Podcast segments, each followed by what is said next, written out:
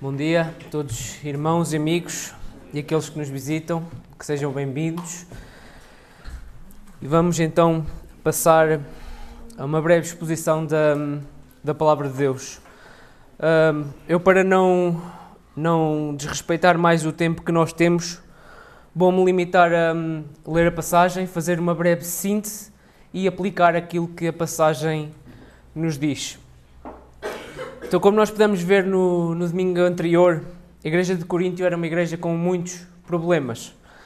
E uh, se nós, como, como o meu irmão disse, se nós olhássemos para uma igreja assim, se calhar pensávamos, eu não quero ir para lá. Mas a verdade é que como Corinto era, assim somos nós hoje. Uma igreja com problemas, uma igreja com pecadores que ainda continuamos a, a pecar e ter conflitos entre nós, sejam eles mais graves ou não. Por isso é que aquilo que Paulo disse aos Coríntios também ainda se aplica hoje a nós e traz muito ensino para nós hoje. E vemos que em Corinto haviam divisões por causa de valorizar mais o homem do que a centralidade no Evangelho de Jesus Cristo. Eles valorizavam mais a sabedoria humana do que a sabedoria de Deus. Então Paulo exorta-os para o chamado de Cristo e como Deus escolheu as coisas fracas, loucas e humildes para envergonhar os fortes deste mundo, reduzindo-os a nada.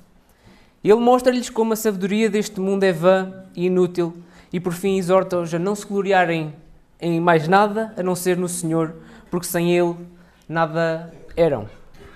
E agora Paulo continua o seu argumento e nós podemos uh, questionar o que é a verdadeira sabedoria? De onde é que vem a verdadeira sabedoria e porque é que temos de alcançar a verdadeira plenitude de conhecimento? Estas são perguntas que o nosso texto vai hoje responder, que a palavra de Deus nos vai mostrar. E a ideia central de, de, de, do segundo capítulo de Coríntios é ver como a sabedoria de Deus é o cerne para a unidade e a vitalidade da Igreja. E a fonte dessa sabedoria é o Espírito Santo. Só Ele é que nos pode fazer entender e uh, conhecer a, a sabedoria de Deus. Sem ela, o crente não tem discernimento, não conhece Deus verdadeiramente, nem os seus desígnios. Por isso é que ela é tão preciosa e necessária. Vamos então ler o segundo capítulo da, da carta aos Coríntios. Eu, irmãos, não fui ter convosco anunciando-vos o testemunho de Deus. Não o fiz com ostentação de linguagem ou de sabedoria, porque decidi nada saber entre vós, senão a Jesus Cristo e este crucificado. E foi em fraqueza, temor e grande tremor que eu estive entre vós. A minha palavra e a minha pregação não consistiram em linguagem persuasiva de sabedoria, mas em demonstração do Espírito e de poder, para que a vossa fé não se apoiasse em sabedoria humana, e sim no poder de Deus. Entretanto, expomos sabedoria sobre os experimentados, não, porém, a sabedoria deste século, nem a, dos, nem a dos poderosos desta época, que se reduzem a nada mas falamos a sabedoria de Deus em mistério outrora oculta, a qual Deus preordenou desde a eternidade para a nossa glória. Sabedoria essa que nenhum dos poderosos deste século conheceu, porque se a tivessem conhecido, jamais teriam crucificado o Senhor da glória. Mas como está escrito, nem olhos viram, nem ouvidos ouviram, nem jamais penetrou em coração humano que Deus tem preparado para aqueles que o amam.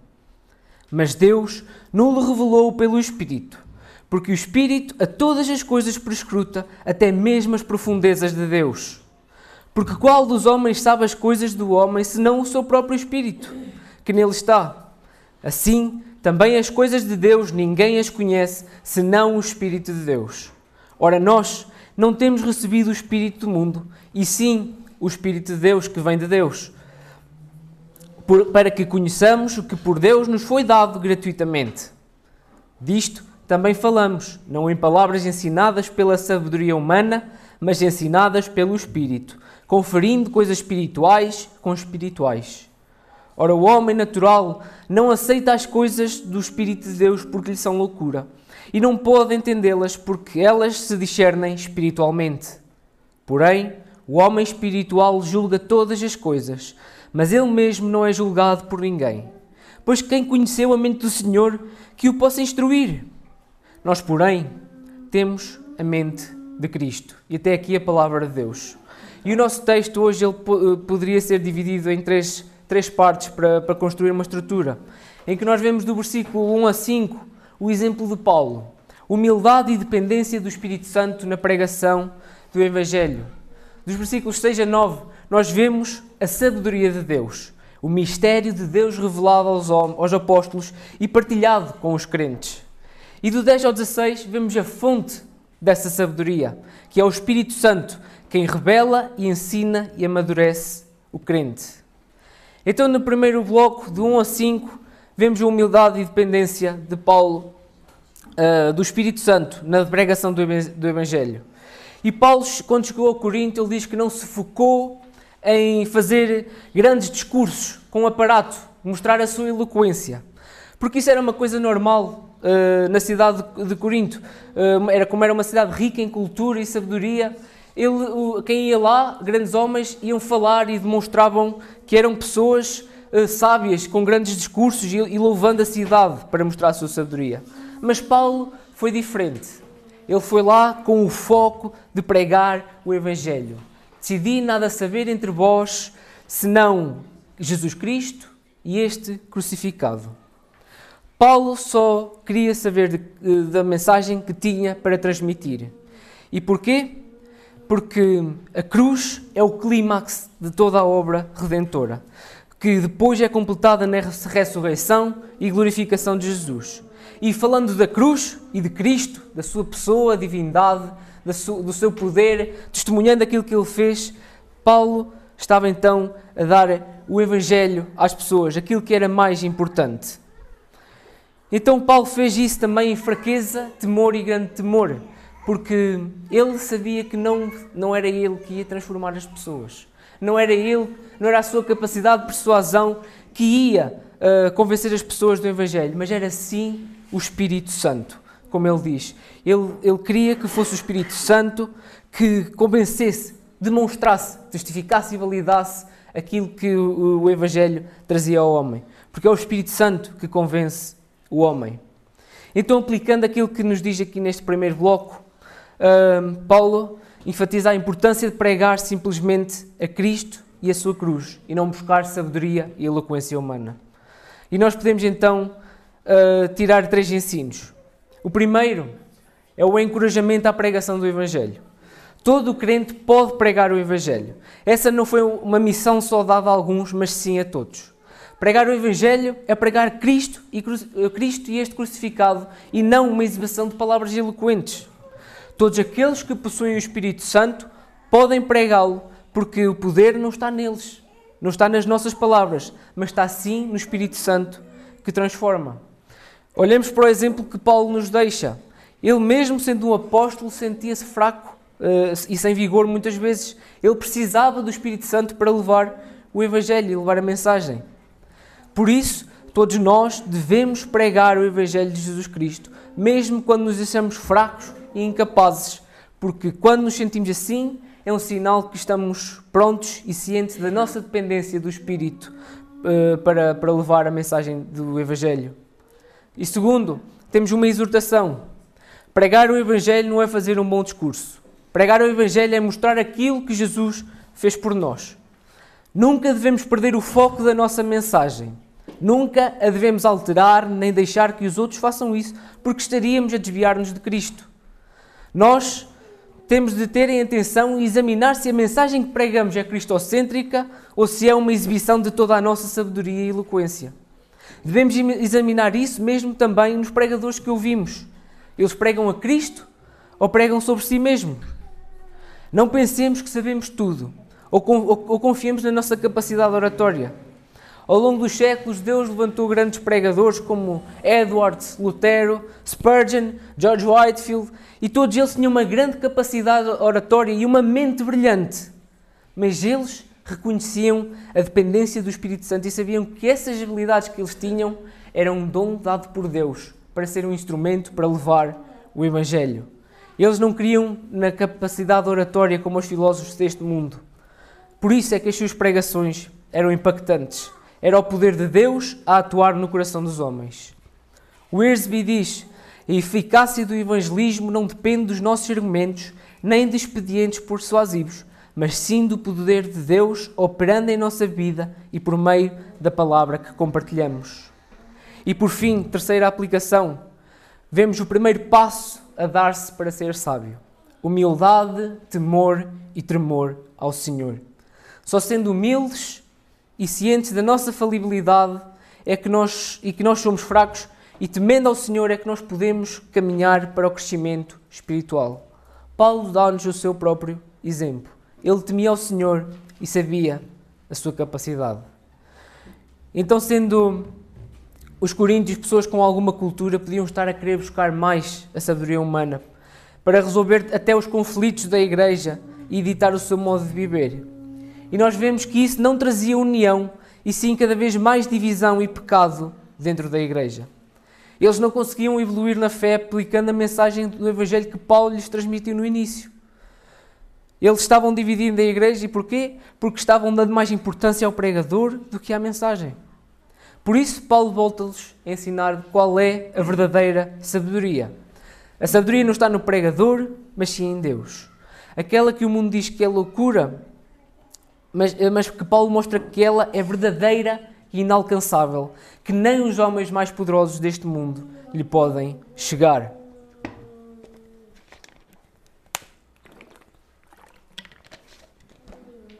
E então partimos para o segundo bloco, em que nós vemos o que é a sabedoria de Deus. É um mistério revelado aos apóstolos e partilhado aos crentes. Paulo aqui vai falar então de que eh, ele, os apóstolos exporam, falaram de sabedoria aos experimentados. E esses experimentados não quer dizer que é uma, uma classe de crentes, mas é sim aqueles crentes que possuem o Espírito Santo e que têm capacidade agora para discernir as coisas que Deus tem para lhes dizer. E nós podemos perguntar: o que é a sabedoria de Deus? A sabedoria de Deus é o Evangelho puro é a doutrina deixada por Jesus Cristo aos apóstolos, revelada e esclarecida depois pelo Espírito Santo. Sabedoria é um mistério do plano redentor de Deus que foi revelado quando Jesus veio ao mundo para dar testemunho de si, de si mesmo. Sabedoria de Deus é o próprio Jesus, o Verbo encarnado, o fundamento de todas as coisas, a plenitude do Deus vivo, revelada em forma humana. Hernandes Dias Lopes diz: Nós não o conhecemos pela sabedoria humana, Antes o conhecemos porque ele se revelou a nós. Deus se revelou na natureza, na consciência, nas Escrituras e em Jesus Cristo. E a sabedoria de Deus tem três características, como podíamos ver do 6 ao 9. Ela é mistério, ela é um mistério que Deus revela àqueles que Ele quer, quando Ele quer, e ela envolve os desígnios de Deus desde toda a sua criação, desde o plano redentor como diz Kistmaker, só o conceito de antes de todos os tempos, de tudo ter, ser pré-ordenado antes de todos os tempos, já é profundo demais para a nossa mente. Nós já não conseguimos entender por nós mesmos, porque não temos hum, a capacidade de Deus.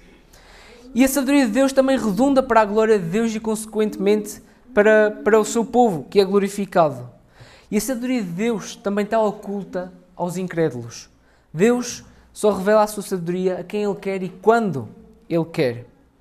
Como nos diz o versículo uh, eh, 9, nós, o versículo 8 e 9, nós vemos que homens poderosos deste século não conseguiram conhecer o Senhor da glória. Não conseguiram ver que Cristo era o Deus, o Filho de Deus, do Deus vivo encarnado, que veio testificar de si mesmo. E eles, não, não o conhecendo, crucificaram-no. E podemos perguntar, então como é que ninguém conheceu essa sabedoria se o próprio Jesus testificou dela e mesmo assim o crucificaram? Porque Deus não quis. Deus revelou a sua sabedoria como Ele quis e quando Ele quis. Quando ele quis. Como diz no versículo 10, Paulo a citar Isaías 64,4 de forma adaptada, ele diz: Nem olhos viram, nem ouvidos ouviram, nem jamais penetrou o coração humano o que Deus tem preparado para aqueles que o amam. Nós vimos uh, o plano de Deus é demasiado grandioso para o homem, para ele entender por si mesmo. Nem com os três sentidos da audição, visão e, e mente examinando, o homem entende as insondáveis riquezas de Cristo. João Calvino diz: o Evangelho transcende muitíssimo a perspicácia do intelecto humano, de tal forma que aqueles que são reputados como sendo de intelecto superior podem erguer a sua vista ao máximo que jamais conseguirão chegar a tal altitude. Só entende o plano de Deus, aquilo que Deus tinha, a sua sabedoria, e só viu, só ouviu e acreditou quem foi convencido pelo Espírito Santo. E esse é o terceiro ponto, a fonte da sabedoria. O Espírito Santo é quem revela, ensina e amadurece o crente. E nós podemos perguntar: e porquê o Espírito Santo?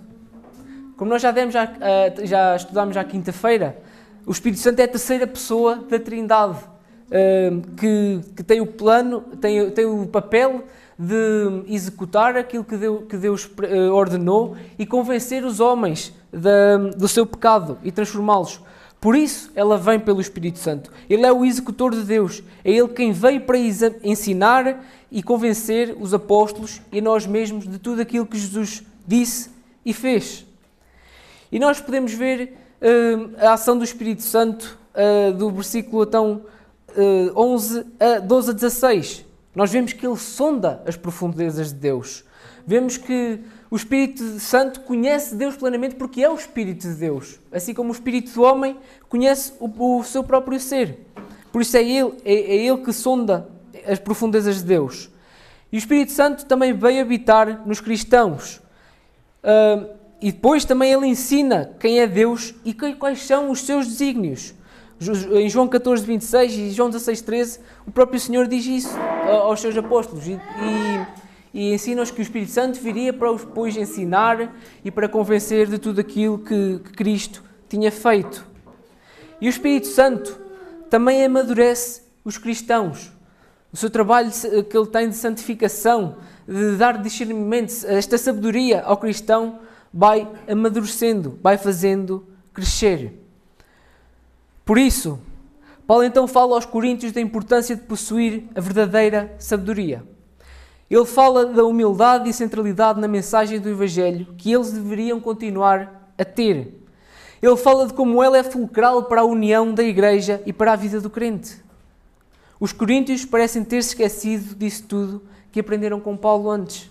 Eles achavam-se sábios e maduros, mas na verdade eram crianças que não eram capazes de entender a sabedoria de Deus, os, os planos de Deus. Então, Paulo volta a ter-lhes que lembrar da importância do crescimento espiritual para atingir a maturidade, ou seja, a plenitude que só vem se eles se deixarem guiar pelo Espírito Santo e não pelos seus próprios pensamentos. E olhando para o exemplo que Deus nos dá na Sua palavra, devemos tirar então os seguintes ensinamentos. Primeiro tudo, louvemos a Deus por Sua infinita sabedoria. Nós somos demasiado pequenos para a compreender. E como podemos ver, ela é muito maior do que aquilo que nós podemos imaginar. O seu plano redentor, o seu mistério, a forma de como ele se revelou, são tão maravilhosos que devem conduzir o nosso coração à reverência e adoração por podermos ter conhecimento disso. Segundo, olhemos para a nossa total dependência do Espírito Santo para entender as doutrinas de Deus, para crescer e agir como um cristão maduro. Se não fosse pela revelação do Espírito Santo, não seríamos capazes de entender as verdades de Deus. Olhem para o que a palavra diz acerca do homem natural. Ele não aceita as coisas de Deus porque não consegue compreender o que lhe está oculto. Sem o Espírito Santo, não há sabedoria, não há discernimento. Se não for pelo Espírito Santo a convencer, ainda hoje ninguém se teria convertido, porque não conseguia entender o Evangelho, a sua necessidade de Jesus a, a, a morrer em seu lugar. Para o homem comum, isso é loucura, não faz sentido.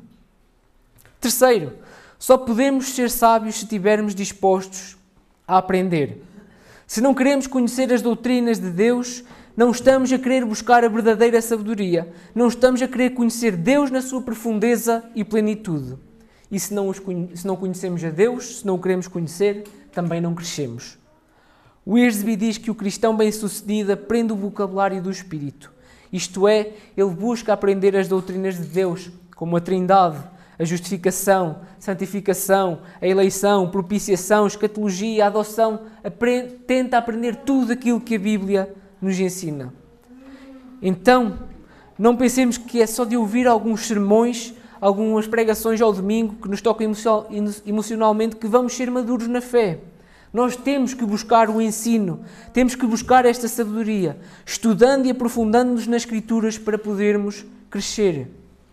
Temos de conhecer as profundezas de Deus. Temos de mergulhar nas Escrituras e deixar que o próprio Espírito de Deus nos ensine e nos mostre estes mistérios que Deus nos quis revelar. Isso é um grande privilégio que nós temos. Nós podermos conhecer Deus tal como Ele é e podermos ter uma relação íntima com Ele. É isso que Deus também quer da sua igreja. Que a sua igreja o conheça para ser madura, para viver de forma digna. Como nos diz Efésios 3, 14 a 19, Paulo ora para que os crentes sejam fortalecidos no Espírito Santo e que compreendam este infinito amor de Cristo e para que sejam tomados de toda a plenitude de Deus. Nós não podemos estagnar na fé. Se nós amamos alguém, buscamos a todo instante conhecer mais dessa pessoa, relacionar-nos com ela para a entender e para saber como é que nós podemos agradar essa pessoa. Quarto, cuidado, não penses que já sabes tudo. Isto também é uma exortação para nós, porque se nós achamos isso, se somos assim soberbos, soberbos, iremos cair na vanglória e afetar o crescimento espiritual e saúde da nossa igreja local. O nossa, a nossa soberba, o nosso egocentrismo destrói a igreja. É mau para nós e para os nossos irmãos, aqueles que nos rodeiam. Os coríntios vangloriavam-se da sua sabedoria, mas na verdade eles ainda eram crianças que não sabiam discernir as coisas espiritualmente. As divisões que eles estavam a causar e os problemas que estavam a surgir na igreja eram a própria prova disso. E se nós ainda andamos ocupados em alimentar discussões, se o nosso foco é levar a nossa opinião avante, sem humildade e negligenciando todo o propósito que temos como igreja, não querendo compreender as doutrinas de Deus, como elas realmente são, então ainda somos umas crianças imaturas. Ainda não conseguimos discernir as coisas espirituais, nem deixamos que o Espírito de Deus nos instrua. Portanto, que possamos procurar aprender com humildade, discernindo todas as coisas espiritualmente, sem deixar que o nosso parecer carnal se intrometa. Que possamos trabalhar todos individualmente e como Igreja de Cristo que somos, para alcançar a unidade da fé e o pleno conhecimento de nosso Senhor Jesus Cristo, como nos diz em Efésios 4. É isto que devemos almejar: chegar à unidade da fé, ter o pleno conhecimento de Jesus e ser uma igreja firme e madura que não teme, que não teme nada, que nem se desvia quando algum problema surge. É este o nosso foco: ser totalmente dependentes do Espírito Santo para podermos discernir das coisas de Deus. E quinto e último ponto, voltemos ao Evangelho. A chave para conseguir alcançar a sabedoria é reconhecer a nossa fraqueza e incapacidade. E nunca, mas nunca, podemos perder o foco da mensagem do Evangelho. E o Evangelho é Jesus Cristo e este crucificado. Estas são palavras simples, mas que têm um impacto interno e tremendo nas nossas vidas. São as palavras mais preciosas que podemos compreender em toda a nossa vida. São palavras que nos falam de justiça, amor, graça e perdão que pode ser dado a cada um de nós. E tu hoje podes estar a ouvir pela primeira vez estas palavras, como já podes conhecê-las há muito tempo. Mas aquilo que realmente importa é se tu as entendes e como é que tu tens reagido a elas. Tu entendes a mensagem do Evangelho Entendes que necessitas de um Salvador. Entendes que és pecador e que poderás ir para o inferno por causa disso, por causa da tua condição, do teu pecado, da forma como tu és uh, inimigo de Deus. Entendes que Jesus veio ao mundo, viveu, morreu em teu lugar para que pudesses ser salvo desta ira de Deus. Não há nada mais importante neste mundo do que entenderes a maravilhosa mensagem do Evangelho. Jesus morreu por ti para te salvar. Basta creres nele. Que Deus nos conceda então entendimento e que trabalhe em nós através do seu Espírito, que nos conceda graça para vivermos todos de modo digno, que, que o agrademos e que a Ele seja dada sempre toda a glória por tudo o que Ele faz e não seja dada a nós. Que possamos glorificar o Senhor com as nossas vidas e crer na Sua palavra.